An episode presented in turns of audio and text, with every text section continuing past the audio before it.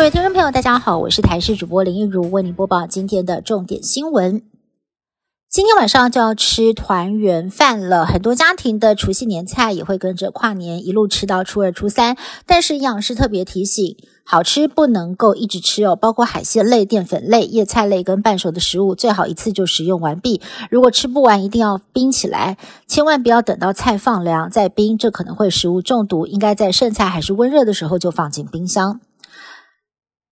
除夕夜，准总统赖清德一大早就来到了新北市金山还有万里的公庙参拜，并且在现场发放限量版一元福袋。虽然天气冷飕飕，但是民众还是大排长龙，相当捧场。这也是他当选之后的第一个农历新年。全台湾第一站参拜的庙宇选在承天宫，因为从祖父时代开始，全家人每年春节都会来这边来参香求平安。赖清德也透露了，今天晚上就会回万里的老家，跟家人团圆围炉。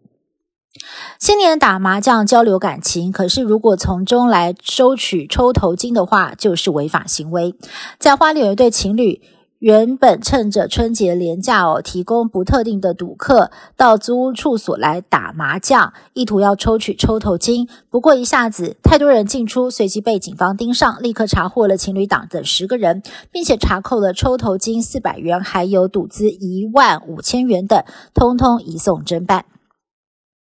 美国特别检察官经过一年三个月的调查，七号决定不起诉现任总统拜登。二零一七年，他搬离副总统官邸的时候，将机密文件带走。因为拜登完全配合调查，而且就算是起诉，也很难定罪，因为他是现任的总统。但是特别检察官在签结报告当中说，拜登是个记性不好的老人家，也让拜登气得反击，只说他自己的记忆力完全没有问题。另外，保守派占多数的最高法院八号听过了两造的陈述。之后也暗示，他们可能会驳回科罗拉多州认为川普没有资格参加党内初选的裁定。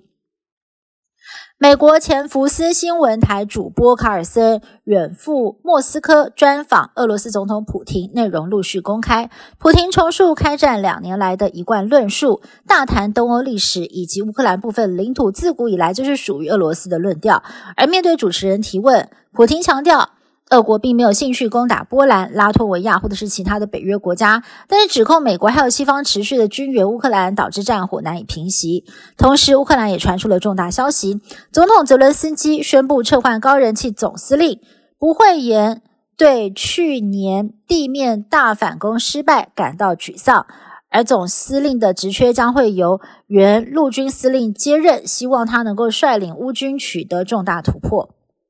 以上新闻是由台视新闻部制作，感谢您的收听。更多新闻内容，请您持续锁定台视各界新闻以及台视新闻 YouTube 频道。